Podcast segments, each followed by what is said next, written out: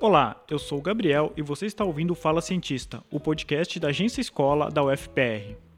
Esse episódio faz parte de uma série especial sobre a situação da Universidade Pública Brasileira frente aos cortes de verbas para educação anunciados pelo governo Bolsonaro em maio de 2019. Vamos conversar com servidores da Universidade Federal do Paraná para saber como essas medidas afetam o cotidiano de alunos, professores e funcionários. Também vamos abordar temas como o papel da universidade pública na sociedade, a forma como o dinheiro público é aplicado e a importância da pesquisa acadêmica para a comunidade externa. A intenção é desconstruir alguns mitos sobre as universidades federais e levar ao público informações claras sobre o funcionamento de uma instituição pública de ensino superior. Hoje os nossos convidados são a Carolina Alexandre Calisto, da pós-graduação em Direito, e Marcos Vinícius Tavares, da pós em Educação, a Carolina é diretora jurídica e o Marcos é diretor de eventos, cultura e extensão da Associação de Pós-Graduandos da UFPR. Eles vão falar sobre os desafios dos cursos de pós-graduação no cenário de crise que estamos enfrentando nas universidades federais.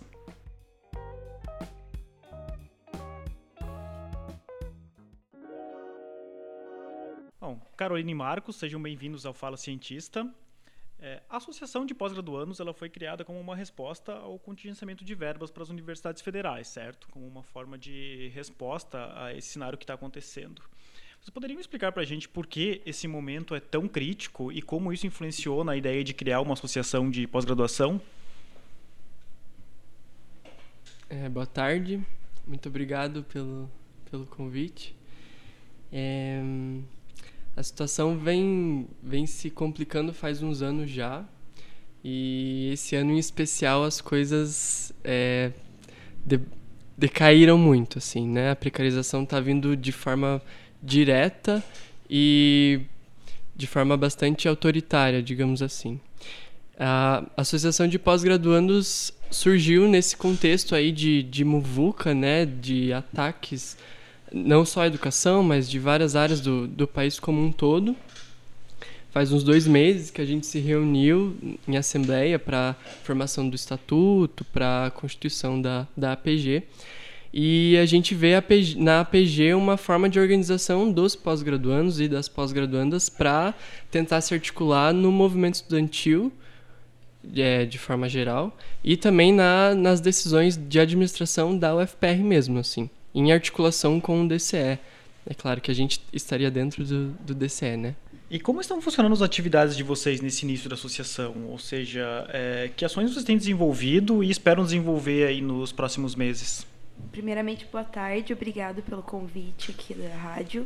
De início, a gente está tentando se organizar enquanto associação é, para o atendimento dos próprios pós-graduandos, porque Inicialmente, é, os estudantes de pós-graduação em geral da Universidade Federal do Paraná são abarcados pelo DCE, que é o Diretório Central de Estudantes.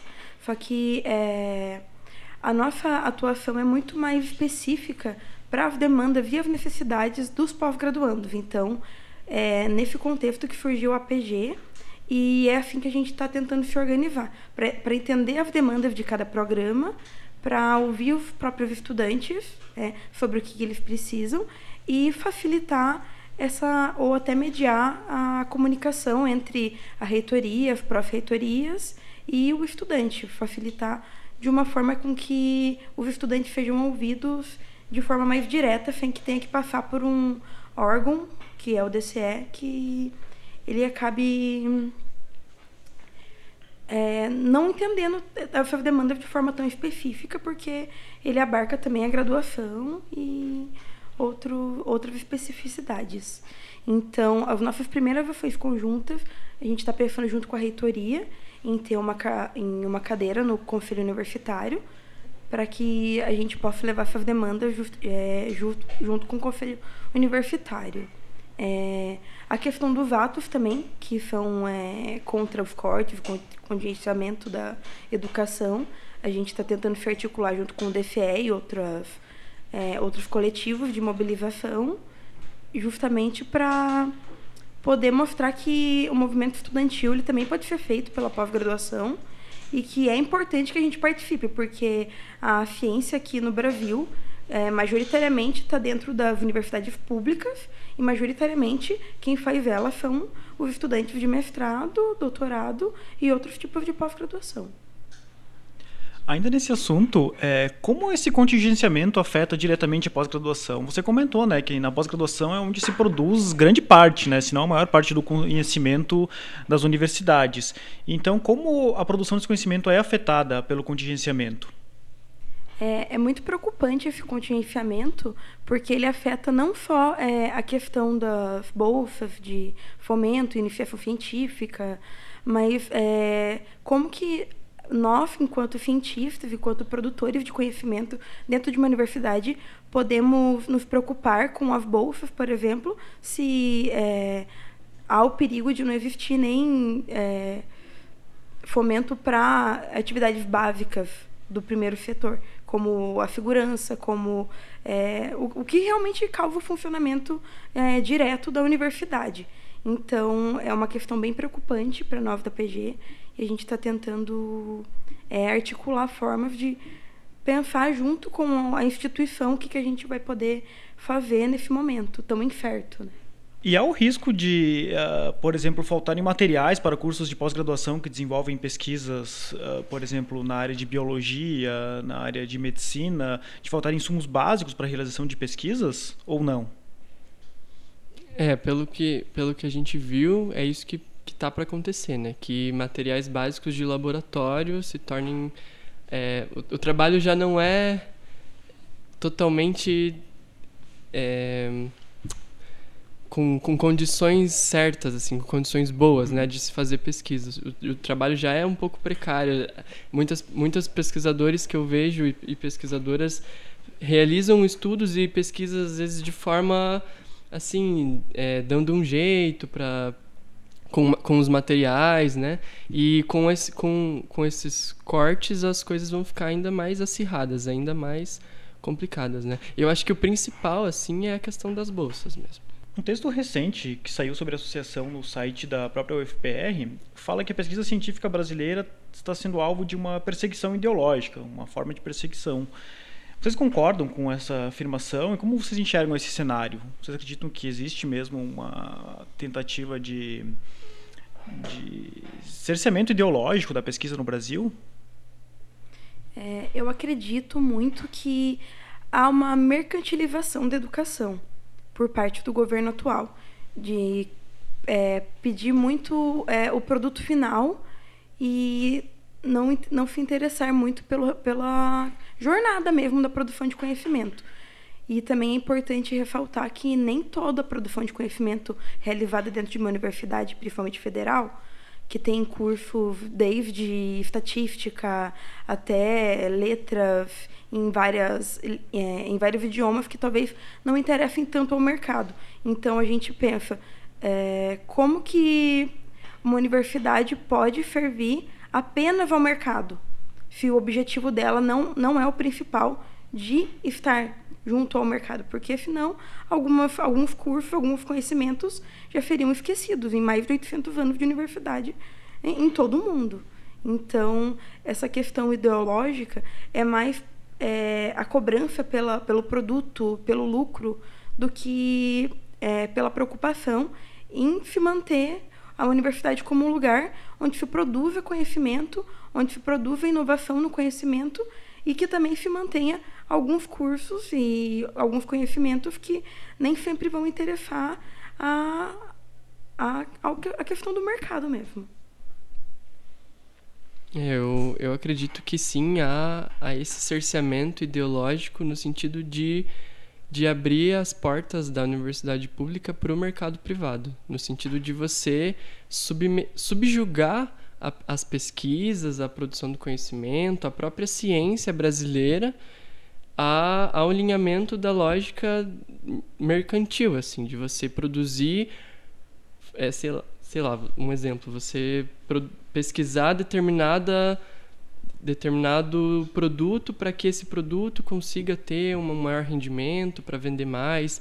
Enfim, toda essa lógica eficienticista, digamos assim, de como a Carol colocou, de você focar no resultado, de você focar na venda e esquecer do processo, né, que o processo na educação é o, um, um, um, dos pontos fundamentais, né? De você ter o aprendizado, de você ter a construção do conhecimento mesmo.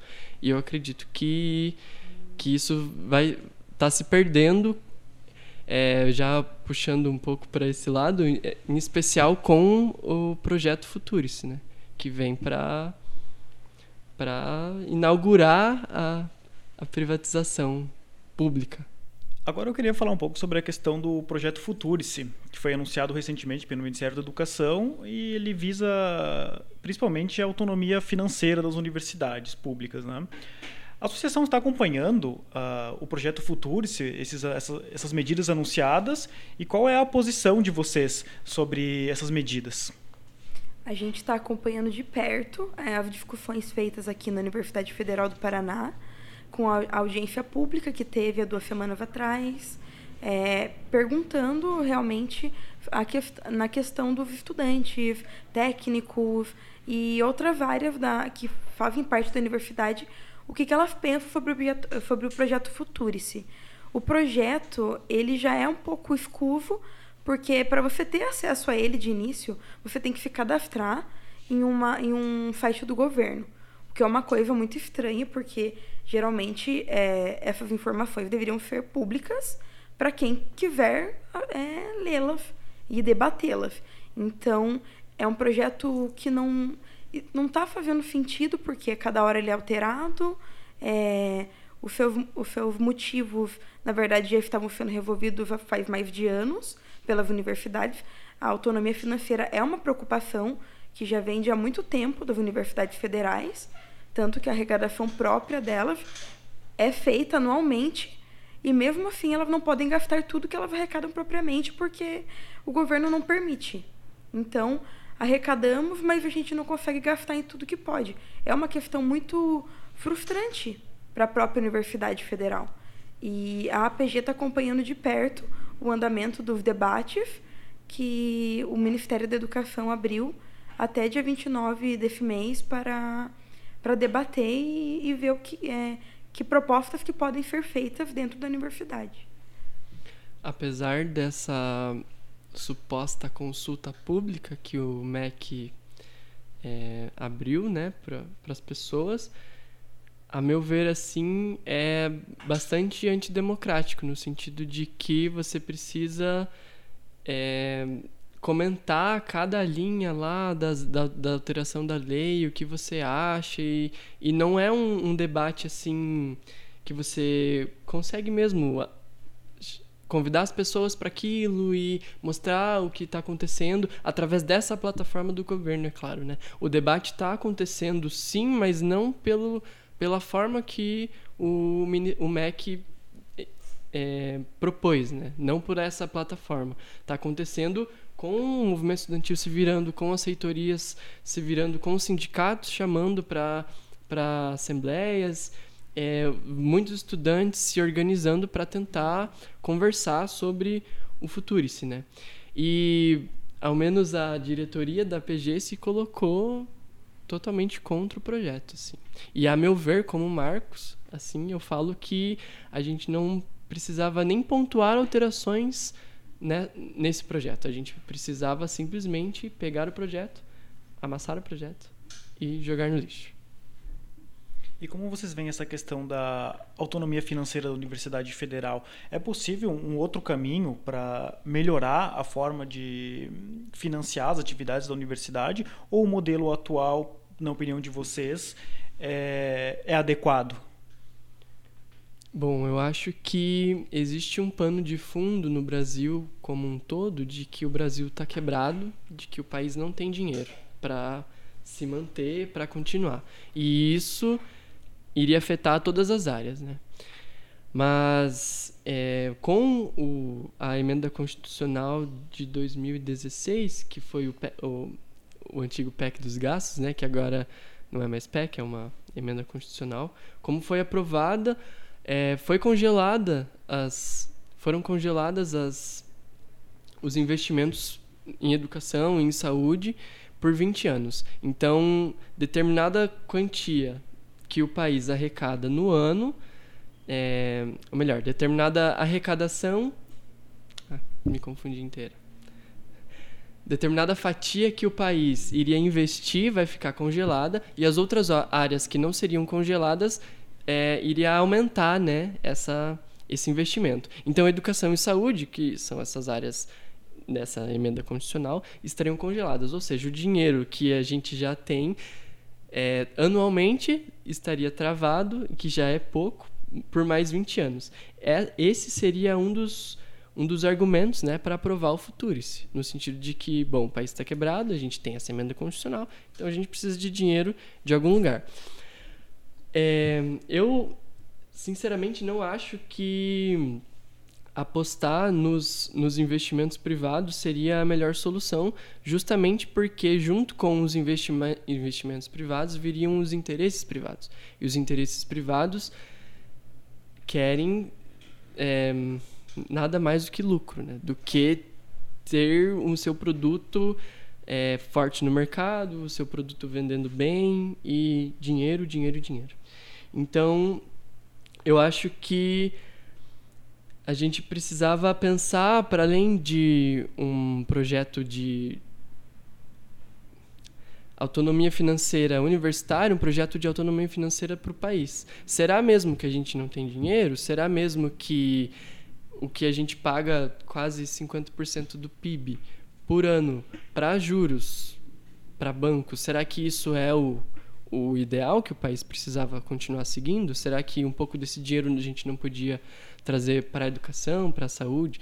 E daí a gente entra na, em, outras, em outras questões, né? O que, que a reforma previdenciária também traria, se não essa economia de muitos bilhões de reais? Será que a reforma previdenciária precisaria existir, sendo que a gente tem um, um bom tanto de dinheiro lá indo para pagamento de juros, que são absurdamente altos.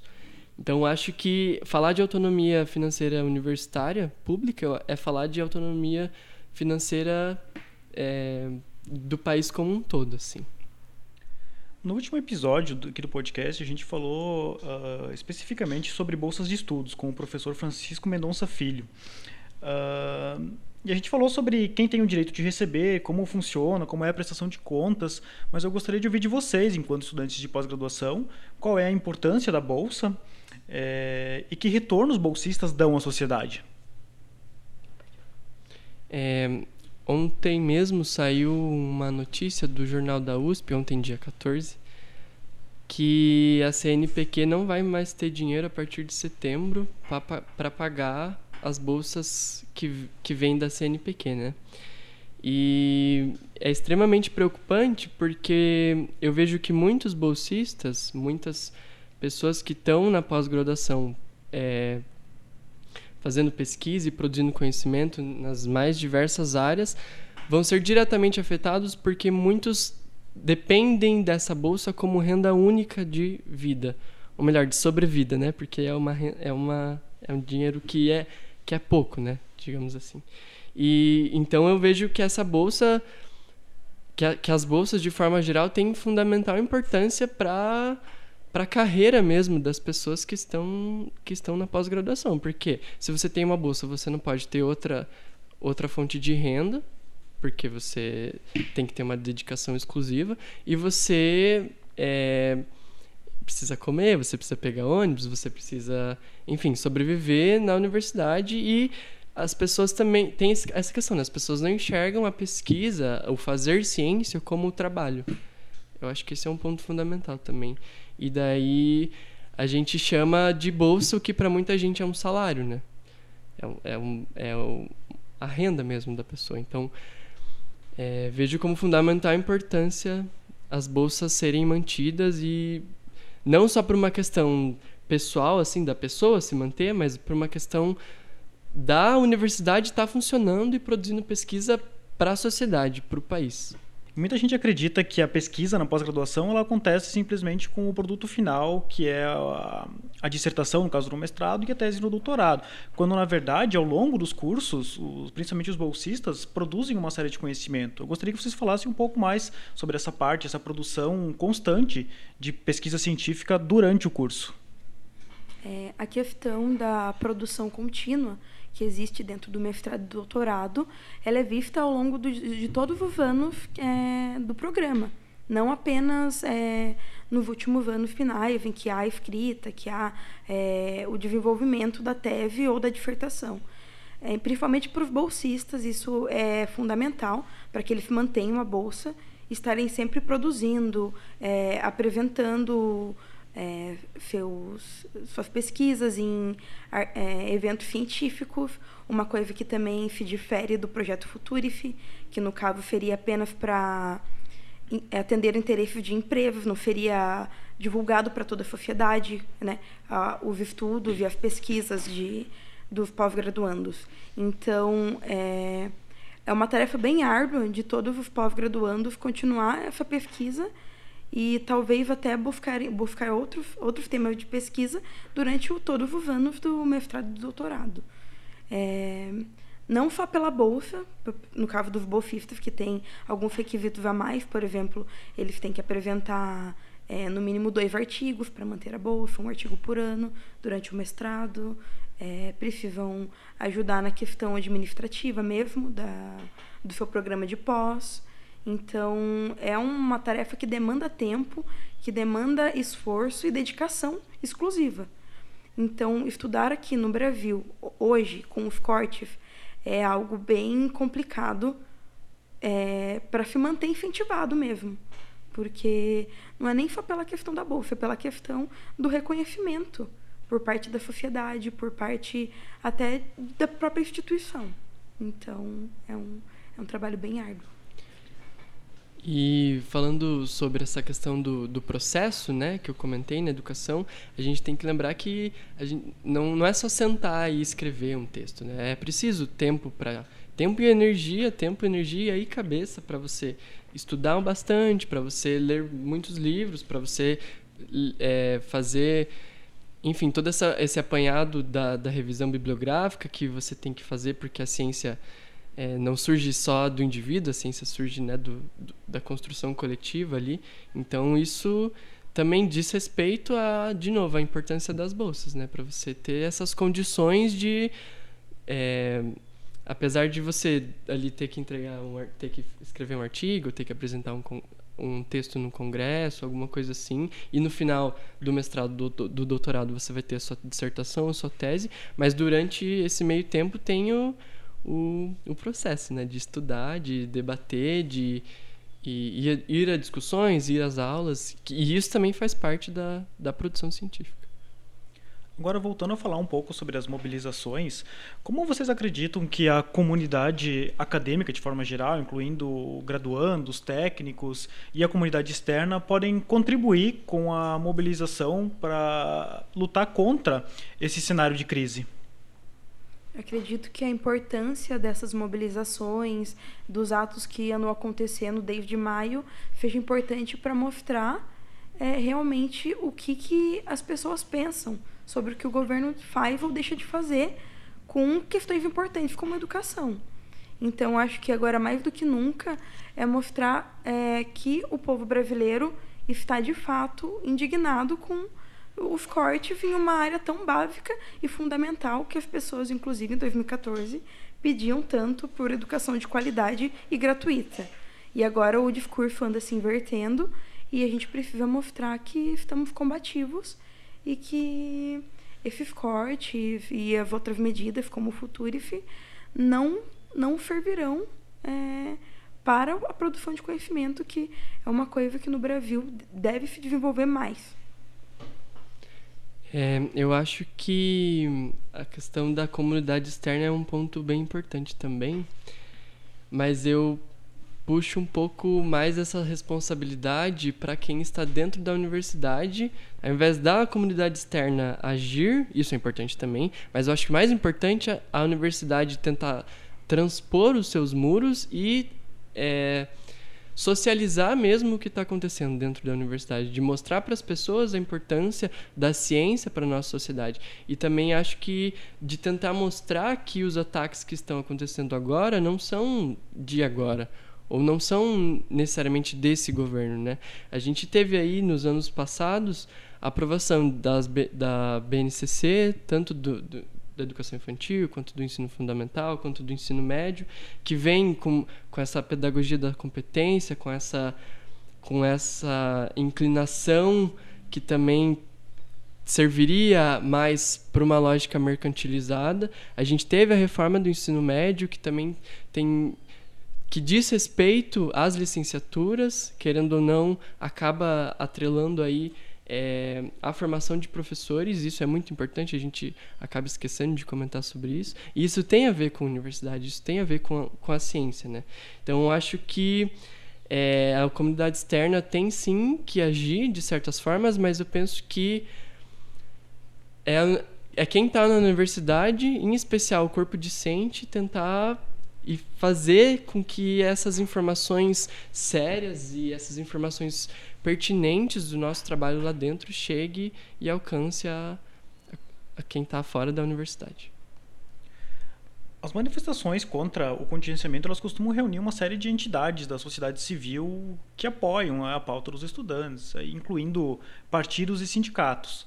Só que muitas pessoas direcionam uma série de críticas a essa participação de sindicatos e partidos por eles levarem outras pautas para as manifestações que não a defesa da educação em si. Por exemplo, pautas paralelas. Né? Como vocês enxergam essa participação? Vocês acham que essas entidades são uh, bons aliados ou que, de alguma forma, eles podem estar acabando por prejudicar os atos pela educação?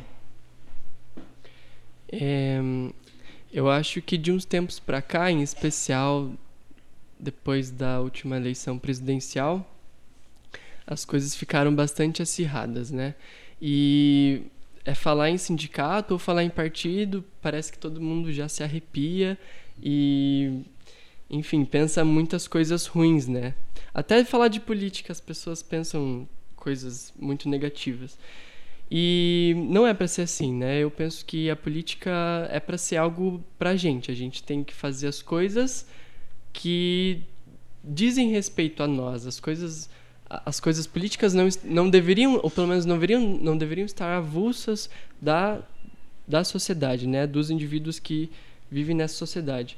E quanto a essa questão de pautas paralelas, digamos assim, eu vejo que elas acabam somando, de certa forma, um movimento pró-educação pública e de qualidade no Brasil. Porque são muitos desses sindicatos e são muitos desses partidos e coletivos políticos que acabam organizando as pessoas, que acabam politizando as pessoas, que trazem informações, que trazem o sentimento de luta mesmo que fora daquele espaço, fora daquelas organizações, as pessoas não teriam acesso, né?